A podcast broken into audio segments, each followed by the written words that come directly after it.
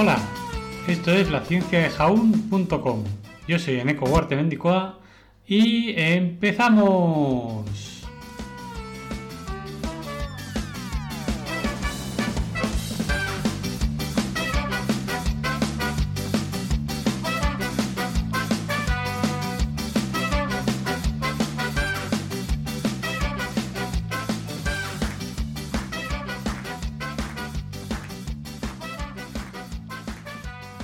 Buenos días eléctricos y los no eléctricos también. Y es que tal día como hoy, 9 de septiembre de 1737, en Polonia, Italia, nace Luigi Galvani, que descifrará la naturaleza eléctrica del impulso nervioso.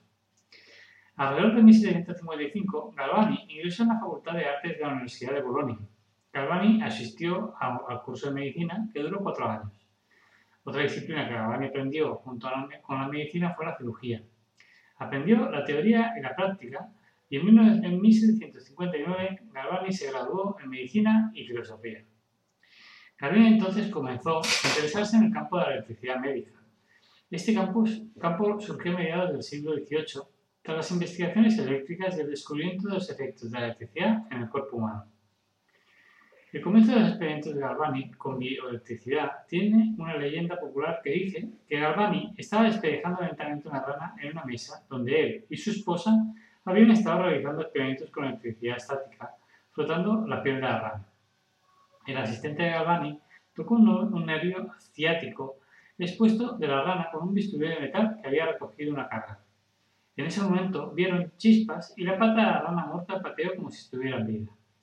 La observación convirtió a los en los primeros investigadores en apreciar la relación entre la electricidad y la animación, o entre la electricidad y la vida.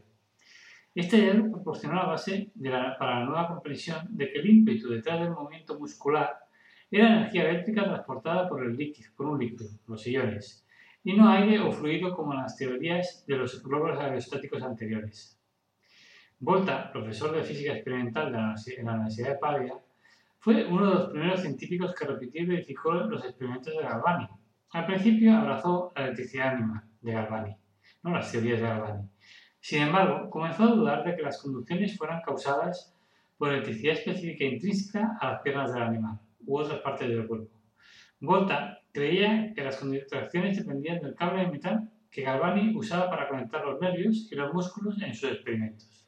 Y aquí empezó una discusión entre Volta y Galvani. Volta para demostrar su, postura acabó creando la, pila vuelta, la pila voltaica. Como curiosidad final, comentar que el nombre de, Galvani también sobrevive como un verbo en el lenguaje cotidiano, cotidiano galvanizar, ¿no? Así como en términos especializados, la celda galvánica, potencial de galvánico, reserva galvánica, galvanómetro, galvanización y respuesta de pie galvánica.